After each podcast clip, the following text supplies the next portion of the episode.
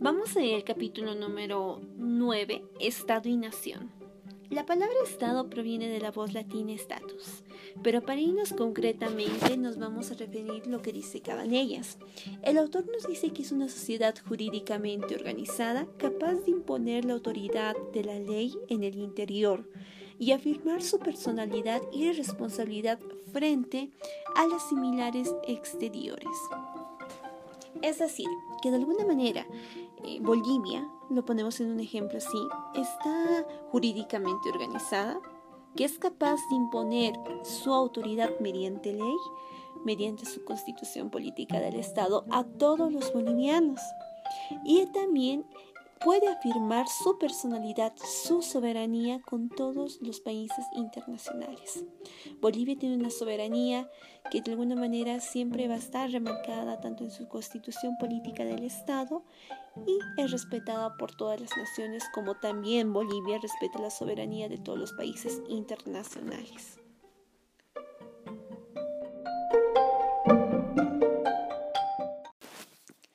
Nos vamos a la página 88, en la cual vamos a seguir hablando sobre lo que es un Estado. Bien, este autor, Rafael y Elsa, nos pone con dos sentidos lo que se puede ver a un Estado. Primero, un sentido material.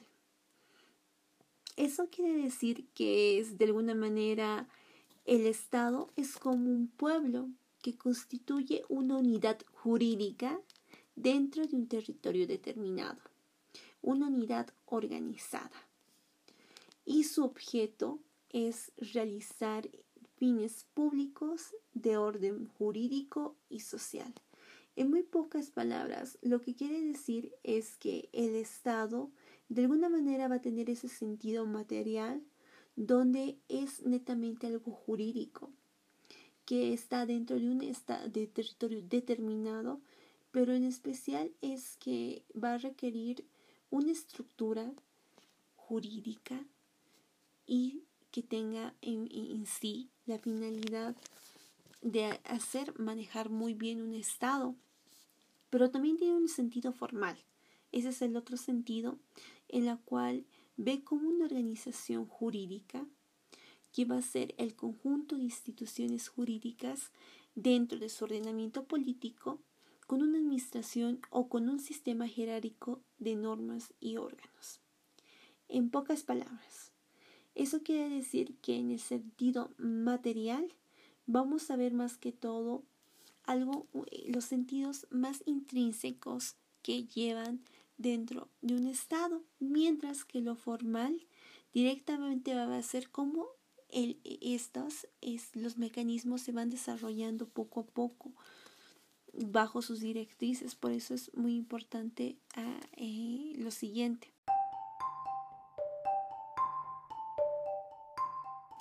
Pasamos con el numeral 2, elementos del Estado. Entonces, directamente nos vamos, vamos a ver que el Estado se divide en dos partes. Cosas extrínsecas e intrínsecas. Primero, las extrínsecas quieren decir el pueblo y el territorio, mientras que las intrínsecas directamente es el imperio, el poder y el ordenador y el coactivo. Son pequeñas características que nos van a determinar cómo un Estado tiene una manera y elementos exteriores y elementos interiores. Primero vemos a la población como un elemento extrínseco, en la cual es que es un conjunto de personas que viven dentro de un territorio, geografía y políticamente delimitada. Nosotros formamos parte de la población boliviana. Pero también es bien importante ver que hay varias interpretaciones de lo que es una población. En el significado político, comunidad secundaria nos dice que supone la colectividad titular de derechos políticos determinados. Nosotros tenemos una ciudadanía boliviana, tenemos derechos que nos benefician en Bolivia como bolivianos. Posteriormente nos habla sobre un sentido sociológico y administrativo. En este ámbito, eh, la población le interesa determinar cuál es su número, sus edades, clases y extractos. más que todo es para la distribución de las entidades territoriales autónomas, o sea, saber, por algo hay un censo en Bolivia en la cual determina esto para que haya una distribución equitativa de todo eh, el dinero que debe corresponder a cada departamento, municipio y región para que puedan hacer un buen uso según el número de personas que viven ahí. Posteriormente tenemos el segundo que es el territorio, en la cual si bien nos vamos a ir más que todo en un ámbito a nuestra área, que es eh, el territorio va a ser este eh, que ejerza el Estado en su poder. Va a, ser va a estar ahí directamente el ejercicio del poder y que internamente va a haber ese imperio o sea, el ordenamiento jurídico nacional y externamente la soberanía. Cuando nos dice el imperio es directamente el poder o la soberanía que tiene eh, el Estado en un determinado territorio, pero también se entiende que este territorio va a tener una soberanía que lo van a respetar los demás países. Todo lo que, todas las normativas, todo lo que pasa en Bolivia tiene un respeto tiene la soberanía de los demás países. Entonces, en la página 80, un resumen que les puedo dar es que el territorio no solo va a, estar compuesto del suelo, de las tierras, sino que también va a ir más que todo en el ámbito del mar y del cielo y el aire. Es decir, que en el transcurso del tiempo nos vamos a dar cuenta que el Estado ya no solo conforma eh, la parte territorial, sino que también tiene parte en los países que tienen costas, pues perfecto, tiene un territorio en el mar, o sea, directamente, digamos, un, un límite. Y también nosotros, Bolivia, tiene un límite en el espacio aéreo. Hasta tal punto es el territorio boliviano en el espacio aéreo. Posteriormente nos vamos a la página 80 donde vemos lo que es el poder como tercer elemento, donde se ejerce internamente como imperio y externamente como soberanía. Repito, esto es muy importante porque internamente nosotros los bolivianos lo vemos como un imperio, lo que nos impone las leyes. Todo el marco normativo es para todos los bolivianos y es, y es una obligación como bolivianos conocerlas, nuestro ordenamiento jurídico. Y externamente como soberanía, Bolivia tiene soberanía. Quiere decir que todo lo que pase en Bolivia, eh, de alguna manera lo tienen que respetar los demás países. Ellos no pueden venir en cualquier momento a imponer sus normas. No, los países respetan la soberanía que tiene cada país. Perfecto. Entonces nos vamos al siguiente punto.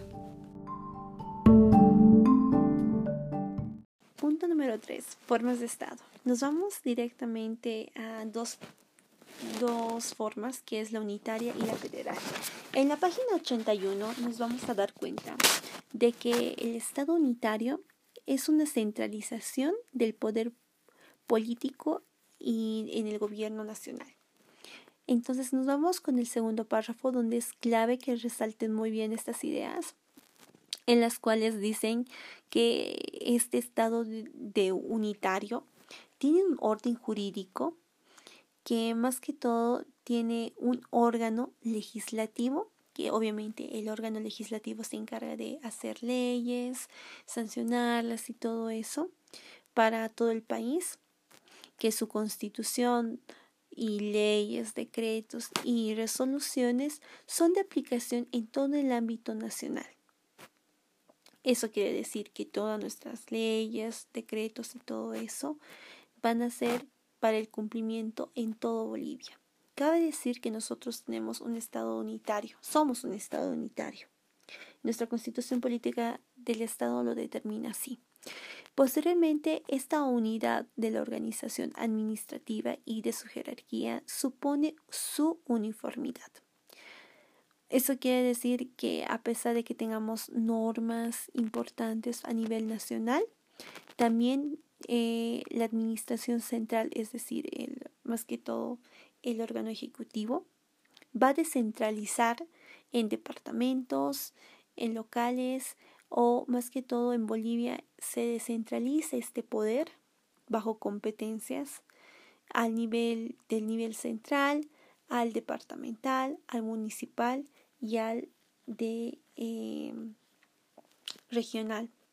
Ahora, aquí también es bien importante entender que esa es una característica de este tipo de Estado unitario, en las cuales eh, se va a dividir el, eh, el territorio según sus competencias. Ahora, para entender esto, el Estado unitario puede ser centralizado o descentralizado.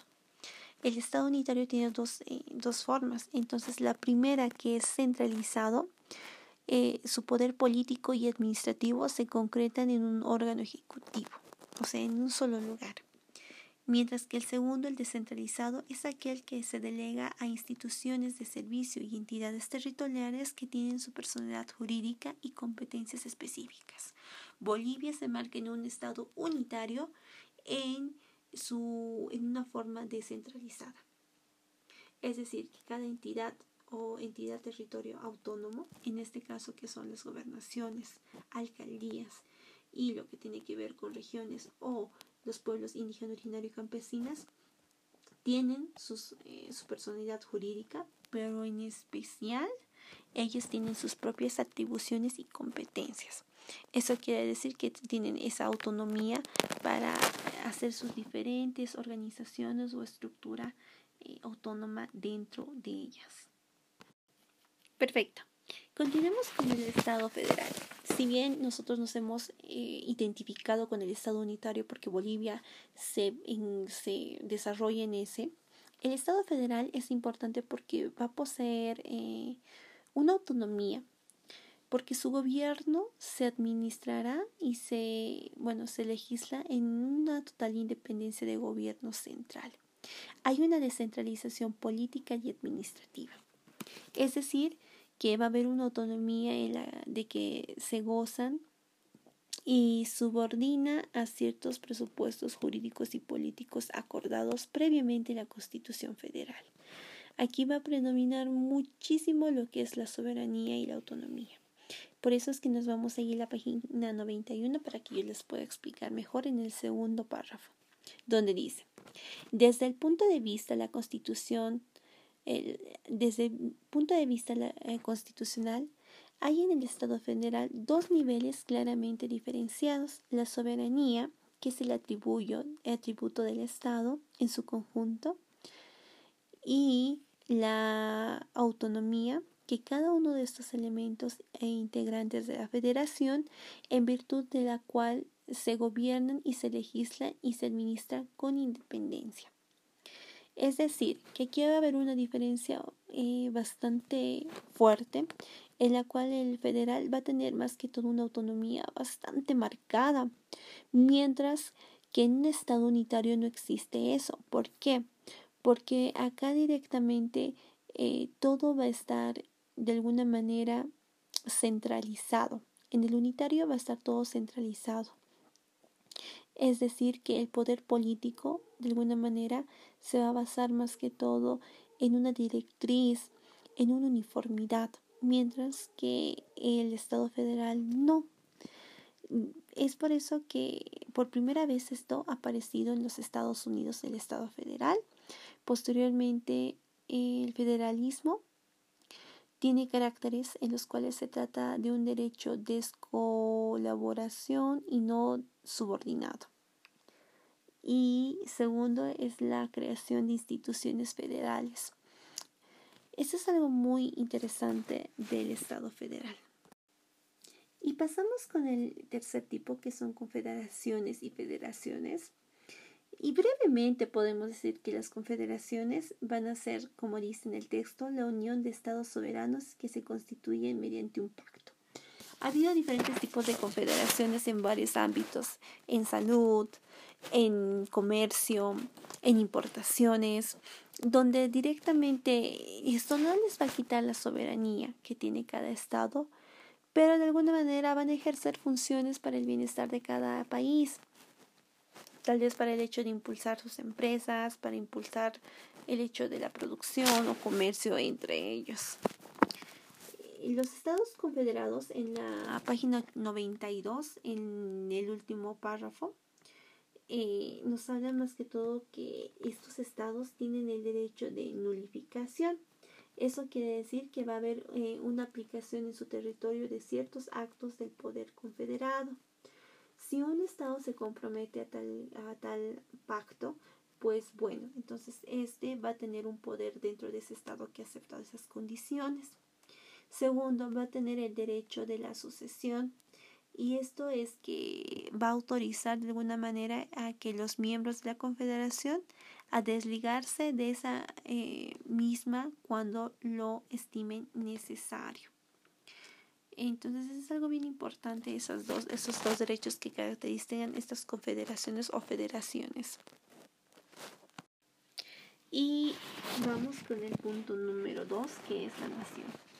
Y aquí nos vamos a dar cuenta que si bien hemos estructurado algo bien bonito que es el Estado, algo tan grande, tan importante para nosotros, porque de alguna manera sin Estado, pues, ¿dónde se podría imponer la constitución política del Estado?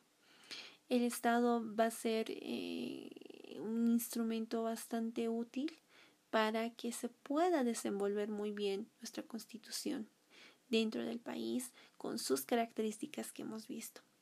Posteriormente vamos a ver a la nación, que directamente es otro ámbito, otra cosa muy diferente de un Estado, porque en sí es un grupo humano radicado en un territorio cuyos integrantes están vinculados por sentimientos, tradiciones, idioma o proyecciones en común.